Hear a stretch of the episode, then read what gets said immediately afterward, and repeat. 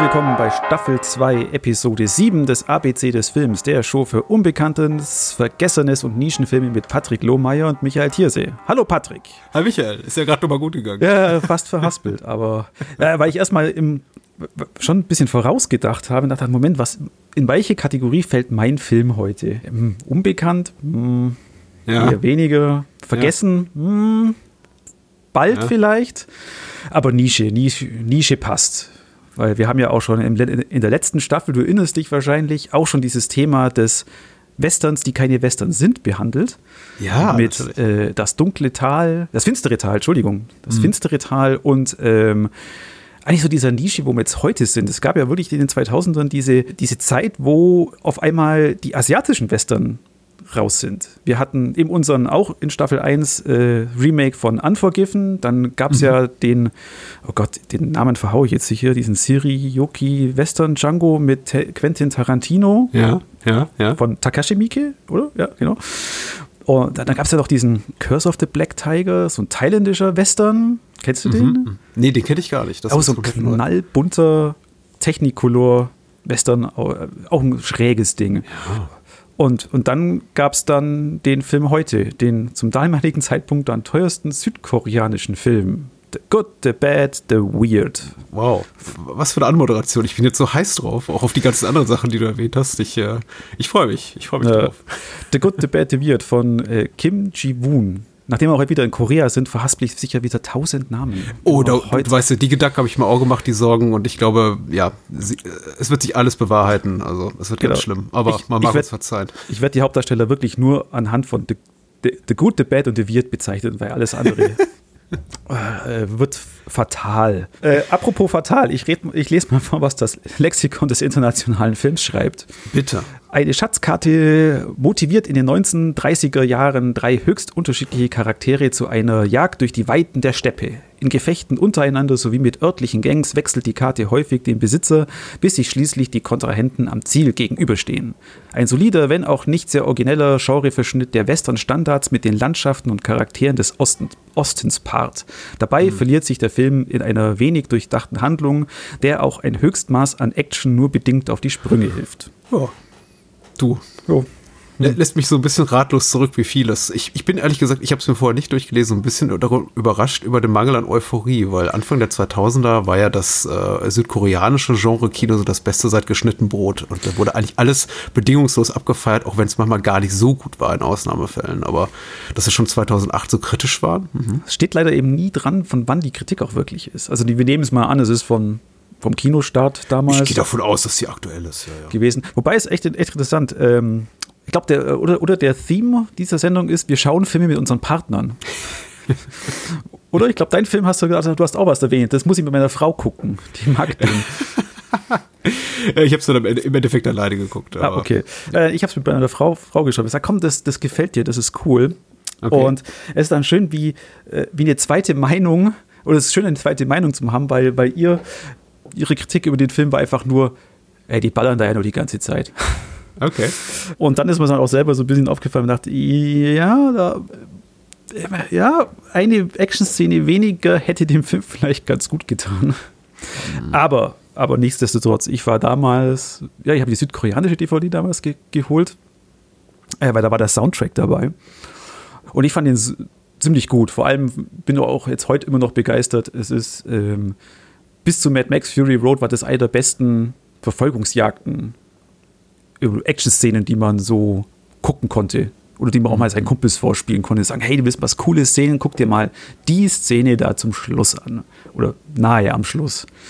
Auch der Anfang des Films ist toll. Wobei, da geht es ja schon ein bisschen, äh, bisschen los. Er macht da diesen so augenzwinkernd, indem die Credits über mit einem Adler reinfliegen mhm. und der Regisseur sich selbst so als Leiche darstellt, so ungefähr. Ja, ich glaube, sein Name kriegt so die Leinwand hoch oder den Bildschirm hoch ne, und wird dann weggeschossen. Und wird dann vom, weggeschossen. Vom Weirden. ja, genau. Aber diese, die Anfangssequenz ist auch gleich, was einen richtig in diesen Film holt. Das ist mit eben von äh, Kim Ji-Woons hoher Energie, die da voll aus allen Rohren feuert, diese Zugsequenz am Anfang äh, mit langen Kamerafahrten, einem pumpenden Soundtrack, gleich Action, die super gut gefilmt ist, von vorne weg. Das macht super Spaß. Und dann wird man sich eigentlich ein bisschen mehr Handlung erwarten, aber geht dann auch gleich wieder in die nächste Action-Szene rein. Oder wie fandest du so den Anfang? Äh, der Anfang, ich habe den Film äh, nahe des Erscheinungsdatums gesehen. Also ich glaube auch, als er auf Blu-ray rauskam, äh, muss dann eben 2009, 2010 um die, um die Kante gewesen sein. Und ich habe keine besonders bleibenden Erinnerungen dran gehabt. Und ähm, für, für mich war das jetzt tatsächlich, ihn jetzt nochmal zu sehen, nach gut zehn Jahren, fast so, als hätte ich ihn zum ersten Mal gesehen. Und erinnerte mich an vieles gar nicht so. Ich ähm, ich glaube, ich sehe vieles heute darin kritischer als damals. Ähm, mir hat dieses Verspielte nicht so gut gefallen. Es mag aber auch an der, nicht am Film selbst, sondern vielleicht auch an der Übersättigung dieser Art von äh, Ästhetik liegen. Es wirkt eben, es ist eben äh, klar, wirklich hypermodernes, äh, digitales Filme machen. Und das kann eben gut gehen, weil ich manchmal sehr interessant finde, wenn Menschen eben auch äh, die, die, die Technik anwenden auf eine Art und Weise, die ich interessant finde. Und dann gibt es eben solche Filme wie hier, wo sie ich weiß nicht, wie soll man das sagen? Ich möchte zu kritisch klingen, eher dem Selbstzweck dient. Und es, es wirkt alles so ein bisschen sehr selbstverliebt. Ja. Ich, ich fand super unterhaltsam, super entertaining und technisch absolut ausgereift, aber es hat mich nicht gepackt tatsächlich. Na, ja, technisch ausgereift fand ich ihn auch schon immer. Das hat mir eigentlich äh, jetzt auch wieder ganz, ganz, ganz gut gefallen. Wobei so dieses digitale, das ist eigentlich, eigentlich schön, weil er, also ich meine, dass es, dass es echte Scripts sind, die er benutzt mhm. und nicht dieses digitale Blut.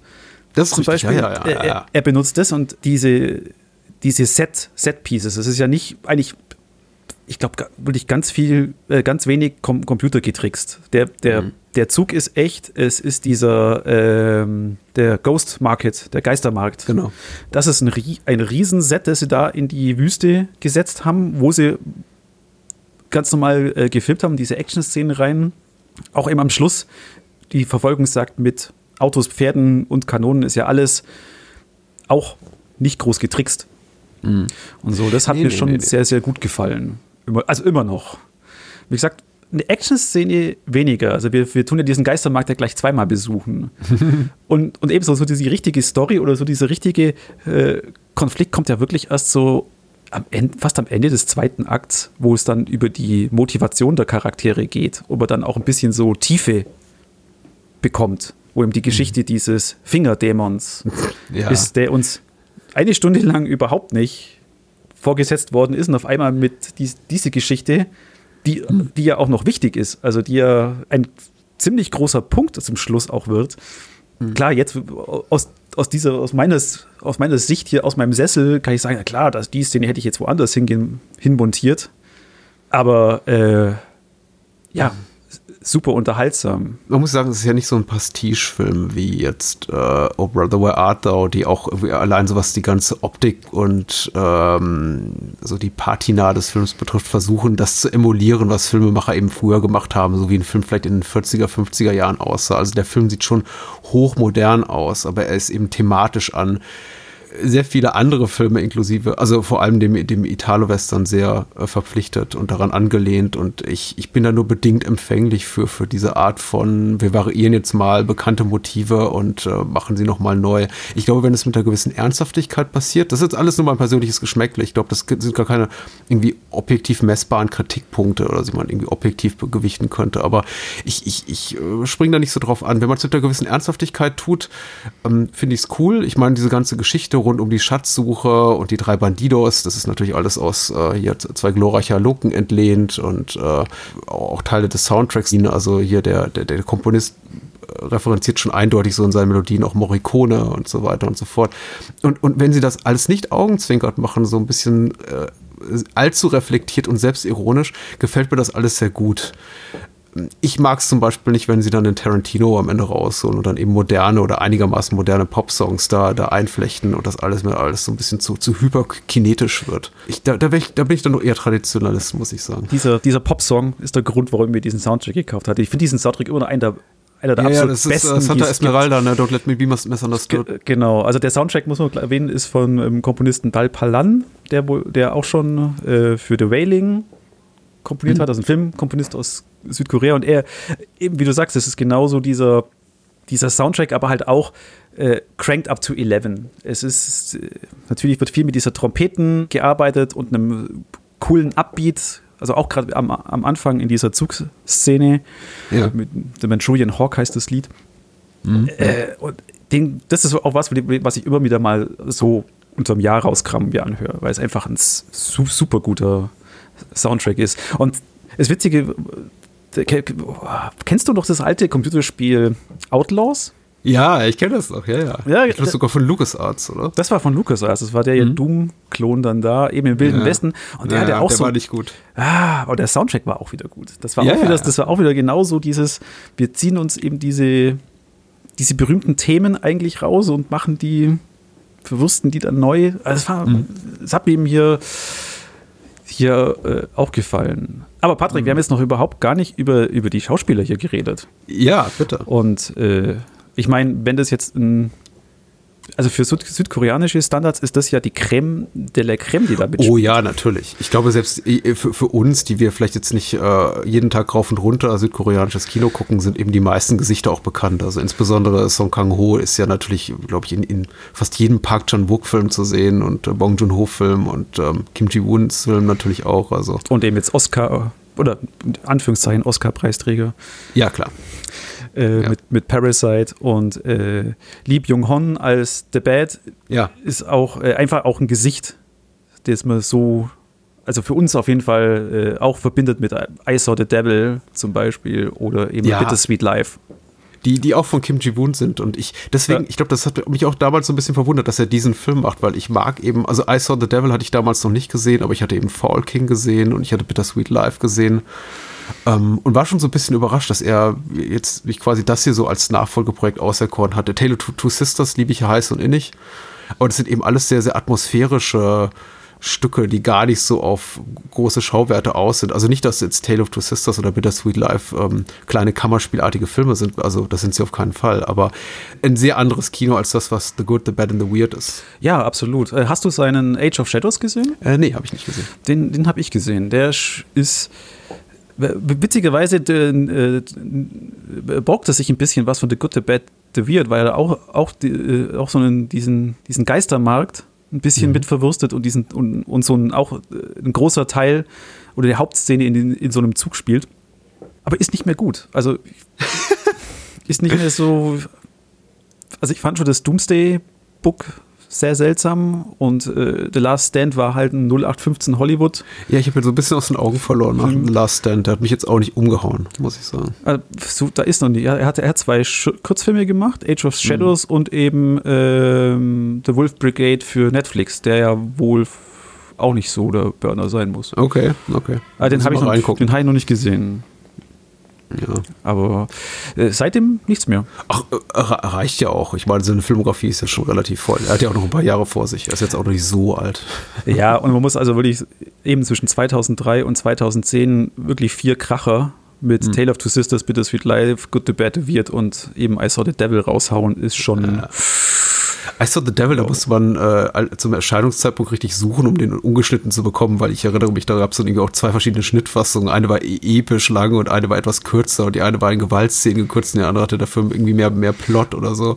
Das ja. war ein richtiger Kampf, den in der guten, in der brauchbaren Fassung zu gucken. Damals. Ich muss den auch mal wieder sehen. Ich habe den damals gehasst. Ja, aber, der ist auch ab, übelst zusammengeschnitten in Deutschland. Ja, ich habe den äh, als ungeschnitten im gesehen, aber ich habe ihn halt gehasst, weil halt das äh, ja, der, der, der, hassenswert. Der Film ja, ist, genau, wollte gerade sagen, der Film ist einfach hassenswert. aber ich habe ich hab ihn mir vor letztes Jahr wieder gekauft. Dieser schicken Mediabook-Auslage habe ich, aber nee, ich habe ihn seitdem nicht mehr gesehen. Aber wieder zurück zu den Schauspielern. Ich meine, solche Schauspieler in, in so einem Projekt, eben bis dato teuerster Film in Südkorea, äh, ist schon, schon ein ja, Respekt. Also schon eine ziemliche Meisterleistung, die er da eigentlich hin, hingelegt ja, hat. Ich glaube auch meine Kritikpunkte wiegen gar nicht so schwer, weil man muss ja ganz ehrlich sein, jeder äh, Filmnation oder Kulturkreis, Kulturschaffende klauen sich ja hier und da alles zusammen. Ich habe vorhin Tarantino erwähnt, aber er ist ja mitnichten der Einzige, der in die Richtung auch asiatisches Kino guckt, jetzt nicht nur Hongkong-Kino, sondern eben auch nach Japan oder nach Korea und sich dort das Beste rauspickt für seine Filme. Also warum sollten eben nicht die, die Koreaner, jemand wie Kim Ji-woon sagen, der auch das Drehbuch geschrieben hat, oder zumindest als Co-Autor, hier, ich, ich ich pflücke mir mal so das Beste aus Leone Italo-Western raus. Es wirkt irgendwann so ein bisschen merkwürdig, weil ich habe diese ganze Leone-Filme eben sehr verinnerlicht und wenn ich dann eben äh, hier äh, das, das Motorrad sehe mit dem Beiwagen von Song Kang-ho, dann denke ich sofort an, an James Coburn in Todesmelodie und äh, mhm. Und, und, natürlich dieser Mexican Standoff am Ende ist natürlich aus The Good, The Bad, The Ugly direkt ja, und ich denke mir die ganze Zeit, ah, kenne ich doch, kenne ich doch, habe ich hier doch schon mal gesehen. Aber es ist ja auch vollkommen legitim. Es ist ja auch nicht für uns gemacht, also äh, auch auf ein äh. internationales Publikum schielend, sondern eher für den heimischen Markt vorwiegend. Was würdest du sagen? Weil viele sagen ja auch, das ist eigentlich jetzt eher weniger Western, sondern mehr Indiana Jones. Und Manch ja, einer, doch, ne? Manch einer hat ja geschrieben, das ist eigentlich, eigentlich der Indie 4, den wir verdient hätten. Aber kann ich mir gut, könnte ich mir absolut gut vorstellen. Was? Ja, natürlich, so mit den, mit den äh, japanischen Militärs, so als die quasi-Nazis in diesem Film. Also, was für ja. die die Nazis sind, sind hier die Japaner. Ja, doch, klar, warum nicht? Also, es ist auch, finde ich, eine, eine, gut, für uns jetzt natürlich eine total erfrischende Szenerie, diese Manchurei.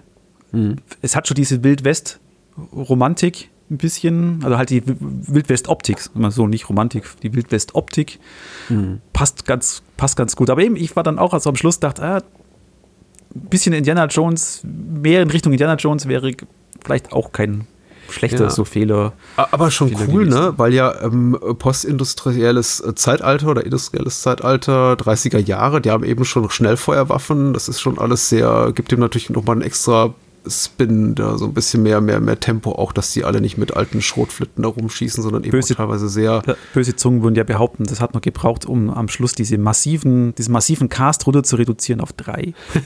ja. Weil das ist, ich meine, das ist ein bisschen leider so, diese, diese, diese großartige Verfolgungsszene da am Schluss zu dem mhm. Let Me Be a Misunderstood ist toll gefilmt. Ich finde das immer wieder super, wie, wie dann der, der Gute mit seinem Pferd mal wieder rumschwenkt und dann zieht die Kamera auf und du siehst die ganze Weite und dann prescht er dann head-on durch die ganzen äh, Japaner durch. Mhm. Aber, aber eben, du bist dann eben enttäuscht, weil du, es gibt diese riesen, diese riesen Action-Szene, ähm, und die Banditen zum Beispiel äh, verkrümeln sich sofort. Die waren eigentlich so, so das ganze Liebenswerteste an dem Film, weil die waren so schrullig. Äh, und alles, alles zerfällt dann so nach und nach, bis du halt dann wieder bloß bei diesem The Good, The Bad and The Weird zum Schluss bei diesem, ja. bei dem Standoff bist. Mhm. Ja, äh, es, es, gibt ja auch zwei Enden zu dem Film. Wobei die eine nicht sonderlich taugt. Äh, es gibt ja noch mal irgendwie einen finalen Twist, den wir jetzt nicht verraten. Ich finde den aber auch ehrlich gesagt eher bemüßig. Oder was ist da meine Meinung dazu, ohne jetzt genau zu verraten, was es ist? Ähm, mir hat er nicht viel gegeben, damals nicht und heute nicht. Ja, das, das war, du konntest von Anfang an sagen, was, was, was da am Schluss passiert. Das, das liegt vielleicht aber auch daran, dass man eigentlich vor Beginn an oder ab dem Moment, wo sie zum ersten Mal auftreten, diese sadistischen Szenen nicht besonders viel Spaß machen, weil ich sie einfach als deplatziert empfinde in diesem Film, der eigentlich einen überwiegend relativ leichten Ton hat und natürlich äh, durchaus explosive, auch sehr harsche Gewalt zeigt, aber diese ganzen sadistischen Szenen, also all das, was äh, Lee Byung-hun hier macht, äh, Foltermethoden zeigt, das pa passte mir eigentlich alles nicht so, so richtig gut. Das klingt total, klingt auch richtig schlechter Kritik, was ich hier gerade mache. Also passt mir nicht so gut. Aber es passt für mich nicht zum, zur restlichen Tonalität, die doch eher dann äh, leichtfüßig war. Und das sind eben Leone-Filme nicht. Die haben eben auch diese Momente. Äh, wissen sein Spätwerk rein, wissen sowas rein, wie es war einmal in Amerika oder so. Es hat, die haben immer diese sadistischen Momente. Aber hier ist es eben doch über weite Strecken betont humorvoll und diese extreme Künstlichkeit des, äh, der, der, der computergenerierten Effekte trägt nur ihren Teil dazu bei. Und wenn dann so Sequenzen reinkommen, in denen einfach fünf Minuten lang nur jemand gequält wird, dann sitze ich ein bisschen entrückt davor und denke mir, okay, das ist jetzt irgendwie nicht der Film, den ich die letzten 60 Minuten gesehen habe. Da, eben, da, da kommt eben so diese, wie sagt man, diese fehlende Tiefe, die hätte früher kommen müssen. Ja, und dann hätte genau, es mehr glaub, gepasst, weil dann hätte man die Verbindung ziehen können und sagen, ah. Ja, aber du, wir, wir haben jetzt die eine, die, die eine Actionsequenz aus der wird so, äh, ganz schön rumgeritten. Ich finde ja, hat noch mindestens einen wirklich grandiosen Action-Moment. Es gibt immer so kleine tolle kinetische Spitzen, aber diese eine äh, Jagd da über diese Dächer des Marktes, ähm, das hat mich doch sehr daran erinnert, an wirklich so die besten Momente in diesen in, in den früheren Wong Fei Hung Filmen, äh, der, der, der, der, es war mal ein China-Film, der, den Choi Hak Film mit Jet Li, da gibt es eben auch so tolle Momente. Das wirkt halt eben so ein bisschen, oh, es ist ohne Drähte, ne? es ist nicht dieses Wire-Fu, was du darin siehst, aber äh, es erinnerte mich so in ihrer Leichtigkeit, in ihrer Schwerelosigkeit sehr an diese Momente und das hat mir zum Beispiel ganz toll gefallen und da war eben auch kein CGI im Spiel. Ja, da war vor allem auch die Kamera ein bisschen weiter weg, ist aufgez aufgezogen worden. Mhm. Man, man, hat, man hat gesehen, man eben die Choreografie stimmt auch. Es ist nie so hektisch geschnitten, dass man, dass man sich verliert, mhm. dass man nicht mehr weiß, wo, wo man ist, sondern es ist immer schön äh, schön fokussiert. Da sieht man auch, wo die ganze Kohle hingegangen ist. Du sagst es ja irgendwie teuerster Korea südkoreanischer Film zum Entstehungszeitpunkt aller Zeiten. Das ist äh, also der Film sieht schon nach all dem Geld aus, das er gekostet hat. Das ist schon, ist schon alles sehr, sehr aufwendig, alles sehr, sehr toll gemacht. Ja. Ich, ich, weiß nicht, ob ich ihn jetzt als schön gefilmt bezeichnen würde. Dafür sind mir einige Schnittfolgen oder Kameraeinstellungen dann irgendwie doch nicht schön genug. Und wie gesagt, manchmal opfert er auch einfach eine schöne Ästhetik so auf dem Altar des, wir machen jetzt mal einen lustigen visuellen Gag. Aber er, er, sieht schon sehr, sehr teuer aus. Das kann man ihm nicht absprechen. Ja. Eben, mir ist am, Schluss so aufgefallen, es ist, äh, da hätte man vielleicht, aber gut, ich kenne die Mancherei natürlich nicht, ich weiß nicht, wie es da aussieht, aber es war dann so, äh, so, du bist jetzt von einem Steinbruch in den nächsten gezogen. Mhm. Oder, sie, oder wo ich mal auch mal erwischt habe beim Denken, dachte, ah, jetzt haben sie den, den kleinen Steinbruch halt von der anderen Seite mal kurz gefilmt. so, ja, stimmt, ja.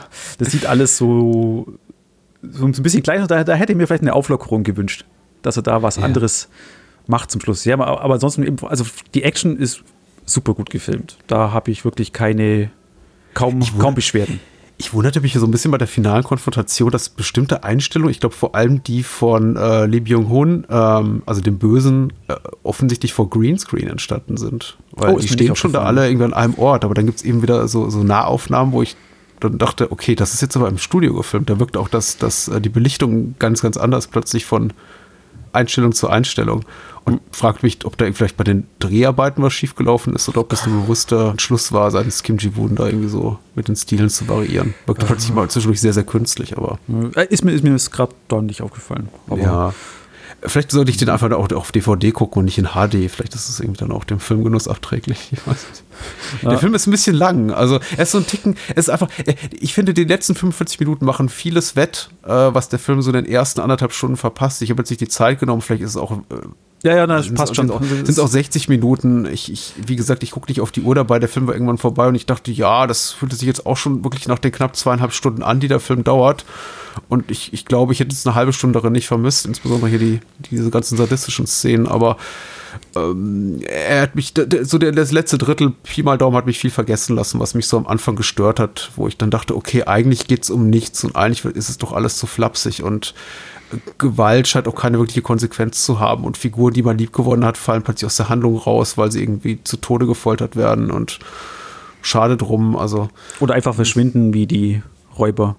Ja, genau. Das ist sehr schade. Sehr, sehr schade. Aber nichtsdestotrotz lustiges Entertainment. Oder nettes ja, Entertainment, nettes Entertainment.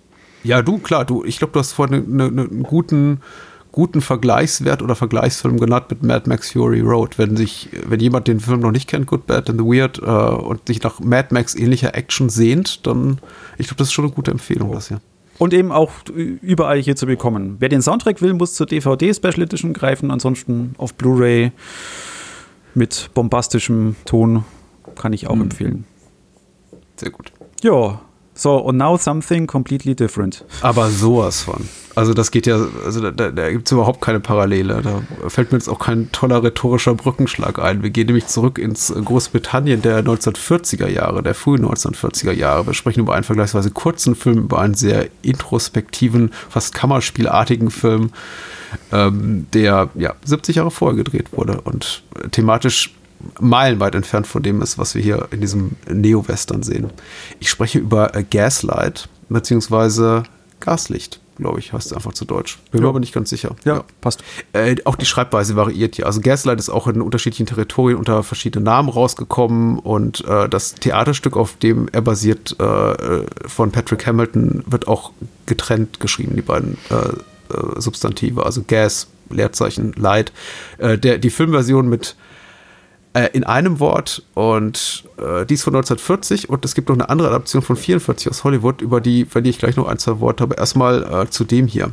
Äh, Thorell Dickinson führte Regie und äh, das Lexikon des internationalen Films schreibt, 20 Jahre nach dem Mord an einer alten Dame bezieht der Mörder mit seiner jungen Frau das Haus, in dem die Bluttat geschah.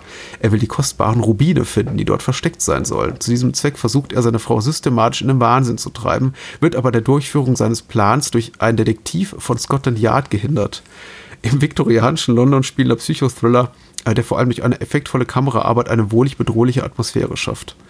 Und da wird jedoch auf das Remake verwiesen mit Ingrid Bergmann und Charles Boyer. Das heißt hierzulande das Haus der Lady Alquist und ist von äh, George Cukor also. und äh, Joseph Cotton spielt da noch eine Rolle. Also er ist quasi Joseph Cotton, der, der, der Engel in der Not, der Retter in der Not. Und Angela Lansbury. Oh ja, oh ja. Äh, auch interessant. Also in, in, in, jungen Jahren noch eine völlig andere Art von, von Rolle spielt hier das äh, Dienstmädchen, was verführt wird vom, vom Bösewicht.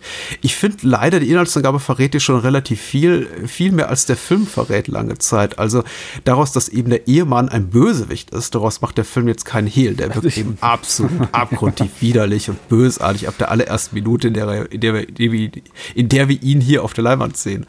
Aber ähm, was so genau seine Motivation ist und wie das funktionieren soll, das kommt eigentlich erst relativ spät hier im Film raus. Oh, ja. Ja. Äh, Gaslight sollte man erwähnen für die drei Menschen, die es nicht äh, wissen, ist eben auch etwas, was in den äh, popkulturellen oder in den gesellschaftspolitischen Sprachgebrauch eingegangen ist. Also dieses Phänomen quasi eine Person davon überzeugen zu wollen, dass das, was sie erlebt oder gesehen hat oder weiß, eben nicht der Realität entspricht und äh, sie quasi vielleicht die, diese Person dem Wahnsinn anheimgefallen ist und nicht mehr Herrin in diesem Fall ihrer Sinne ist. Und äh, das rührt eben von diesem Theaterstück her von Patrick Hamilton, was wie gesagt zweimal verfilmt wurde. Die Hollywood-Verfilmung ist auch ganz toll, muss ich sagen. Also die macht unglaublich Spaß. Die geht eine halbe Stunde länger. Die ist einfach wirklich großes bombastisches, starbesetztes Ausstattungskino, auch x-fach preisgekrönt und mittlerweile auch die bekanntere Version. Äh, der Verleiher, also die Rechte gekauft haben, hat sogar darauf bestanden, dass äh, die, die Original, das Original Negativ hier von der britischen Adaption äh, vernichtet würde, sodass man quasi die, die, die Hollywood-Film-Version nicht mehr als Remake identifizieren kann. Zum Glück ist das nicht geschehen und wir haben bis heute ja. wirklich leben mit einer sehr, sehr guten mittlerweile HD-Fassung, auch von der britischen Version. Also sind beide sehr sehenswert, aber die britische Fassung einfach mal drei Nummern kleiner. Also ein sehr, sehr klein dimensioniertes äh, Schauspielerstück ohne große Schauwerte, was jetzt so die, die, die, ganze audiovisuelle Ebene betrifft. Das lebt schon einfach so, glaube ich, überwiegend von dem Schauspiel und dem wirklich sehr, sehr perfiden Drehbuch. Wobei visuell fand ich es jetzt. Äh, nee, der ist nicht schlecht. Ist ja nicht. Nein, nein, nein, nein, auf keinen Fall. Aber ich meine, ist jetzt nicht zu vergleichen mit einem, also ich würde mal sagen, ein Film, der ästhetisch dem vielleicht nahe kommt, was das Haus der Lady Alquist ist, wäre sowas wie äh, Hitchcocks Rebecca. Hm. Und da, also was die so, so einfach Ausstattungswerte betrifft, äh, kann einfach dieser kleine britische Thriller hier nicht mithalten. Ja, jetzt, jetzt, ich habe mich immer an Mary Poppins erinnern müssen, aber hm? das kannst hier wegen auch dem, diesem Haus und dem Park. Ja, ja, es hat auch so eine Künstlichkeit. Es ist alles in Sets entstanden, klar. Hm. Mir hat es sehr gut gefallen. Sehr, sehr gut. Schön. Sogar. Äh, ich fand eben ähm, Anton Bollbruck oder mhm. Adolf Wohlbrück, der Schauspieler, der ins Exil gewandert ist. Unglaublich Gänsehaut hat er bei mir ausgelöst. Was ein Arschloch. Was ein Arschloch, ne? unglaublich. Oh, und es ist wirklich, du, du, eben, der Film macht eben keinerlei Hehl daraus, dass, dass er absolut das Widerlichste ist. ist. Und es ist eben die, die, durch, das, durch das Schauspiel, ähm, Diana Wynyard spielt die ja. Haupt, Rolle der Bella. Mhm. Und, du bist wirklich von der ersten Minute an, du sorgst dich um dieses zierliche, hübsche Persönchen mhm. und willst, willst dass, dass ihr da eben eigentlich nichts, nichts passiert. Und es kommt immer noch und noch und noch haut er ihr eine drauf. Und ah, also also ich habe mir immer, immer, erwischt, wo ich gesagt habe, ey, das ist einer der besten Bösewichte, die ich gesehen habe. Also Mhm. Super. Er hat ja diese Charismat. Ich habe hab ich wieder mit Hans Gruber etwas da verglichen. Eben dieses charismatische, aber dann durch seine Spra Ausdrucksweise, durch sein Spiel mit den Augen. Mhm. Ah, eben Gänsehaut. Ganz, ganz großartig war das. Es ist wirklich ein Widerling. Und selbst wenn er nicht offen oder offensichtlich so auf Dialogebene bösartige Sachen sagt, dann ist einfach die Art und Weise, wie er es sagt, komplett schlimm. Also er versucht eben seine Frau Bella in, in den Wahnsinn zu treiben, indem er ihr eben äh, sie, sie glauben lässt, sie habe ein Bild von der Wand abgenommen und es gar nicht gemerkt oder äh, ihm seine Taschenuhr geklaut und es nicht gemerkt oder irgendwie äh, Kekse aus der äh, Zuckerli-Dose genommen und äh, das vor ihm verheimlicht und sie sagt, nein, nein, ich bin doch Herr meiner Sinne und äh, er reagiert damit sowas wie, nein, du bist verrückt, du bist wahnsinnig, wir müssen dich einweisen lassen, um eben letztendlich tatsächlich da, äh, sie so weit zu bringen, dass sie in der Psychiatrie landet und er sich mit ihrem ja, also ich, ich, möchte auch nicht zu sehr ins Detail gehen, aber er ist nicht auf sie heiß, sondern eben auch auf das Dienstmädchen. Auch eine interessante Rolle, die gar nicht so oh, schlecht ja. oder als äh, verdorbenes etwas gezeigt wird, äh, sondern die eigentlich relativ wenig Ahnung hat von dem, was da passiert. Ne? Vor allem war, war das jetzt Prä-Code? Es spielt ja keine Rolle, das ist das Schöne an der britischen Produktion. Achso, stimmt, das ist bestimmt britische Produktion. Weil eben, du hast auch gesagt, da war so viel, wo ich dachte, wow, von 1940, Alter. Ja, ja. Nee, das ist wirklich schön, auch Filme zu sehen aus der Zeit. Ich musste mich auch erstmal daran zurückerinnern, weil ich, ich, ich, ich nehme es ja auch überhaupt nicht übel, dass du drauf kommst, weil ich habe den Film auch gesehen und in den ersten fünf Minuten passiert schon so viel, so viel bösartige Schandtaten, dass ich dachte, oh, da hat aber irgendwie der alte Haze Code, war, war da mal einen guten Tag gehabt. Ach so, nein, ist ja eine britische Produktion, weil wir sehen wirklich da, wie diese alte Frau zu Beginn ermordet wird im Prolog und das ist alles sehr, sehr grafisch, so nach damaligen Marsch. Ja, na, aber auch, auch, so, so die Dialoge. Was war das, was er mit dem mit Hausmädchen Nancy sagt? Ähm, bist du Anfängerin? Und sie mhm. dann sagt, in was? Ja, ja, ja, ja, klar. Und es gibt sehr, sehr innige Küsse und also einfach so Momente, die siehst du nicht in der Hollywood-Produktion. Ja, und halt, halt dieses, überhaupt dieses Thema Ehebruch. Es ist ja nicht nur er und Nancy, wie wir dann später mhm. auch mal rausfinden. Äh, es ist ja noch viel mehr. Äh, also da haben wir erstmal gedacht, ja. Äh, cool fand ich halt am Anfang auch dieser, da gibt es einen sauguten Schnitt. Eben vom Mord an der alten Frau und dann gehen wir nach draußen vor die Tür und da pflanzen gerade Gärtner ein kleines Bäumchen und dann macht es eine Blende und der Baum ist groß und wir verstehen natürlich, ah, die Zeit mhm. ist voran. Das war, das, ist, das war was, wo ich dachte, wow, cool. Auch wie die Kamera so ein Teil da über dieses Set in den Park über mal gleitet. Mhm. Auch die, äh, bei der Szene, wo der Inspektor da zu dem Spieleladen mit den Kindern so geht. Ich dachte, cool, also für 1940 super. Ja. Wobei, das, das sagt man jetzt so von 1940 super, aber das war ja auch schon die Hoch, Hochzeit der Filmindustrie. Ja, ich wollte gerade sagen, also das ist jetzt kein, keine naive Kunst, die irgendwie glücklicherweise, also durch puren Zufall geglückt ist. Das ist schon alles sehr, sehr kunstfertig. Und gut, wo es eben auch sagen, basiert auf einem bereits sehr erfolgreichen Theaterstück. Das lief eben schon zwei Jahre lang zu der Zeit und war ein wirklicher Kassenschlager auch. Äh, und äh, um, um die Möglichkeit, das auch für, für einen Film zu adaptieren, adaptieren, rissen sich damals alle. Und ein, zwei Jahre später klopfte ja dann auch schon Hollywood an. Also der Stoff war bereits etabliert als wirklich Erfolgsgarant und die Schauspieler eben auch, alles etablierte, sehr kompetente Schauspieler, die total in ihren Rollen aufgehen. Es ist eben sehr, man merkt eben so noch so ein bisschen das Bühnenstückhafte, weil er ist sehr mhm, ökonomisch mm, ja. erzählt. Es gibt sehr viele Figuren, die einfach reingrätschen, um so ein bisschen Handlungen oder Figurenzeichnung zu erklären. Also zu Beginn da diese Charaktere da, diese Figuren an der Peripherie, die dann später nicht mehr auftauchen und sagen, oh, wer ist denn da eingezogen? Ja, ach, die und die und ach, der kommt der und da und da, daher und äh, ja, die sind auch so ein bisschen merkwürdig und also da wird schon ganz klar definiert, obwohl es, glaube ich, der Film gar nicht wirklich notnötig hat. Es ist nicht zwingend, wie die so drauf sind. Aber die, also die, die das, das Theater spricht sehr deutlich aus dem Film raus. ja. Was nicht schlecht ist, absolut nicht. Ich finde, nee, du. Das ist gut. Also so, und von so einem britischen Film erwarte ich vielleicht das auch. Das ist auch dieses bisschen schrullige. Oder dieses ja, very sich, British mit äh, Oh my dear. Das, ja, ja, die sind, die sind queer. queer. Queer, queer. ist das Wort der Stunde. Die sind oh, queer. Stimmt, das ist, stimmt. Das habe ich auch, auch lachen müssen. Das wird ungefähr acht bis zehnmal genannt innerhalb kürzester Zeit. Ja, ist sehr ökonomisch erzählt. Ich meine, es kann auch Vorteile haben. Dadurch kriegst du eben relativ viel äh, Spannung, also Suspense in kurzer Zeit unter, um dann wirklich so nach den ersten 10 bis 15 Minuten zu sagen, so quasi hier die, die, die erzählerischen Eckpfeiler sind gesetzt und jetzt gehen wir sofort in die Vollen. Und das tut der Film dann eben auch. Es passiert unglaublich viel dafür, dass ich eigentlich, eigentlich so jetzt waren vorhin bei einem reinen Actionfilm, also dafür, dass so actionseitig eigentlich gar nichts passiert. Es gibt weder Verfolgungsjagd noch Schießerei noch sonst irgendwas. Es wird mal ein Stuhl geworfen. Ja, es wird mal ein Stuhl geworfen. Gibt's, hat der Film also ein unglaubliches Tempo.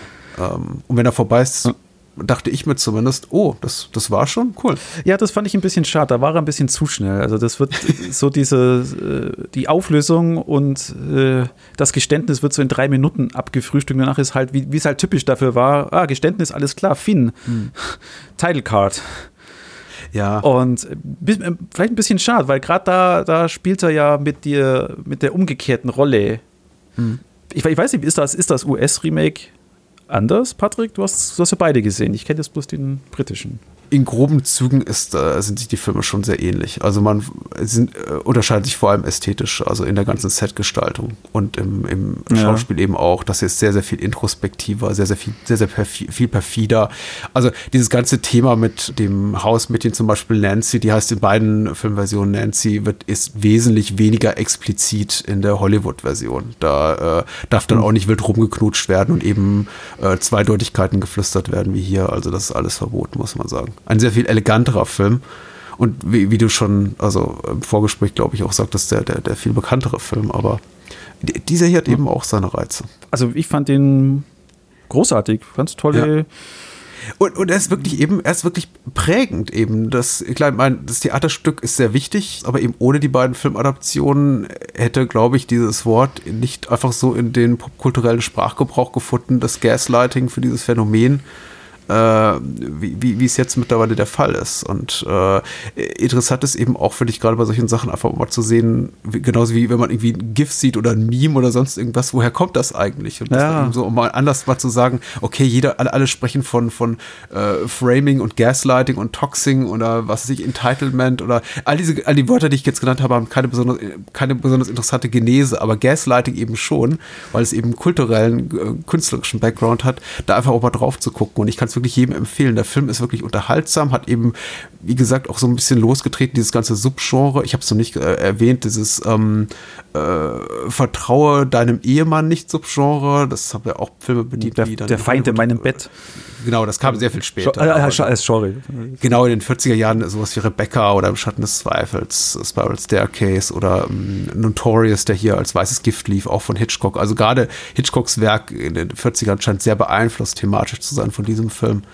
Und äh, er ist auch sehr unterhaltsam, sehr, sehr lustig, sehr eben äh, perfide, sehr modern. Also ich, ich, ich liebe ja, um mal eine herausragende Szene zu nennen, die ähm, diese Szene, wo sie zu einem Konzert gehen, die der Konzertbesuch hat eigentlich nur zum Zweck für den Ehemann, seine Frau davon zu überzeugen, dass sie ihm die, die Taschenuhr geklaut hat.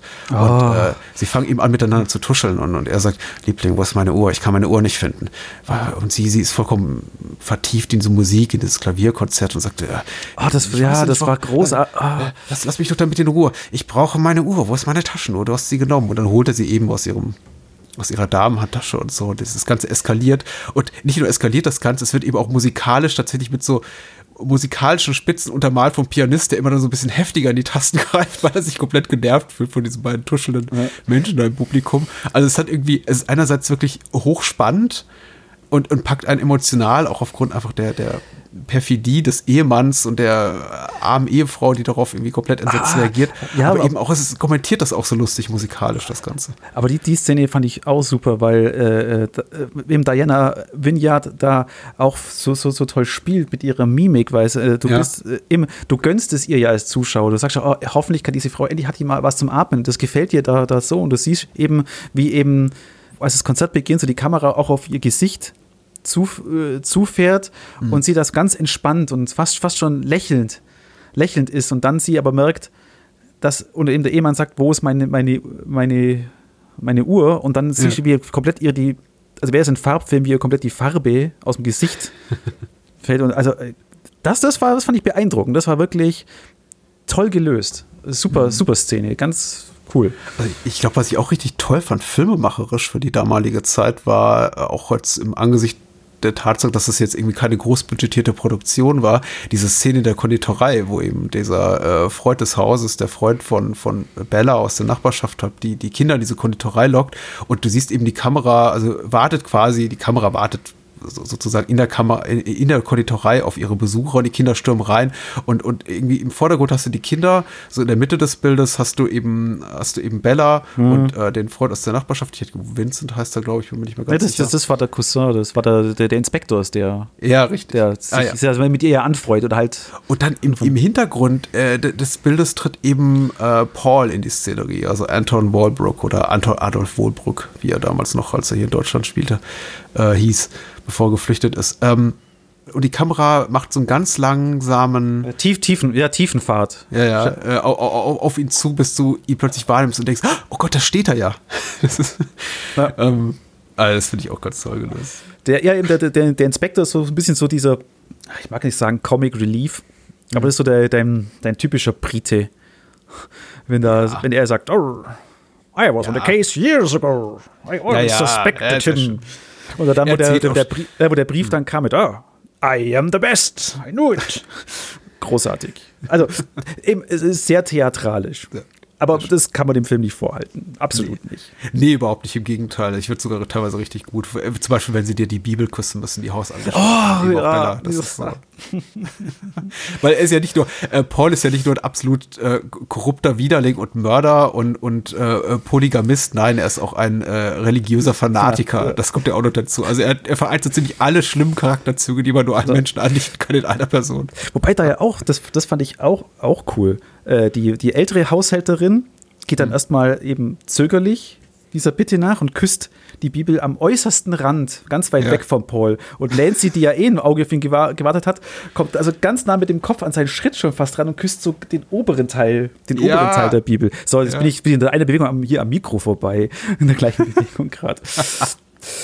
Äh, ist mir halt auch aufgefallen. Ich dachte, ah, cool, äh, das jetzt beabsichtigt vom Regisseur war oder was ist das selber, äh, aber so ein netter Touch. Das ist einfach mhm.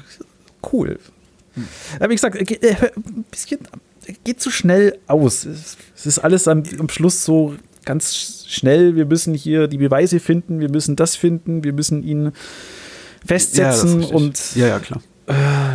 Und, und, Filme dieser Zeit haben natürlich, das kam erst in den 60er Jahren, keine, keine wirklichen Endcredits. Also der Film ist dann vorbei, wenn er vorbei ist, ist er auch vorbei. Dann steht dann da irgendwie The End und dann war es das. Also, und du hast natürlich recht, das geht alles sehr, sehr schnell. Der, der, da fliegt ein Stuhl durchs Zimmer und Abspann. also kein Abspann eigentlich, der Film einfach nur vorbei. Ja, ich glaube, zwei, zwei Credits oder zwei so eben ja, ja, zwei so Texttafeln kommen dann noch so irgendwie nochmal. Der wurde nur kurz die Besetzung gezeigt und das war es dann eben auch. Ja, ja. Aber klar, ich meine, mittlerweile treibt es ja wirklich absurde Früchte in, in Form von niemals endenden Endcredits, weil gewerkschaftlich verpflichtet oder bedingt muss irgendwie jeder, jeder Assistant to the Catering Assistant genannt werden. Uh, und dann hast du irgendwie 13 Minuten Texttafel am Ende, ja. aber das ja, aber, aber ein bisschen mehr Luft hat zum Atmen ist dem Film gut getan. Es hätte mir so zum Beispiel, nur, weißt du, so Texttafeln mit äh, Paul wurde danach zu 20 so, Jahren ja. im Knast verurteilt oder auf dem Stuhl oder gehängt. Und äh, Bella hat ein entspanntes Leben mit ihrem Pudel. Äh, sowas. Ja. Also ich ziehe es jetzt gerade das Lächerliche, aber nee, sowas hätte mir so eine, so eine Resolution einfach. Ich, ich, glaube, zum damaligen Zeitpunkt hat man das, glaube ich, als gegeben vorausgesetzt, dass so jemand wie äh, Paul am Galgen hängt eine Woche später. Äh, ja, aber was dann aus Bella geworden wäre, wäre vielleicht. Hm. Ach du, hat er, ja, hat auch so gepasst. Nee, cool. Doch, doch, wir haben unsere Pflicht getan. Ich finde, das sind zwei gute Filmtipps, die kann man sich mal angucken. Ja, genau. Ähm, du sagst, Gaslicht gibt es irgendwo nicht auf Deutsch, oder? Den gibt es, glaube ich, in, in, einer schönen Edition vom BFI äh, in Großbritannien. Auf Deutsch ist mir keine Version bekannt. Ich bin mir aber auch mit an Sicherheit grenzender Wahrscheinlichkeit ich bin, ich bin mir fast sicher, dass äh, der Film mittlerweile einfach gemeinfrei ist und auch äh, in vielleicht der nicht perfekten, aber doch ansehbaren Kopie auch bei YouTube oder archive.org oder so zu finden. Naja, eben, von, von Warner ist nur Geistlight 1944, stimmt. Genau.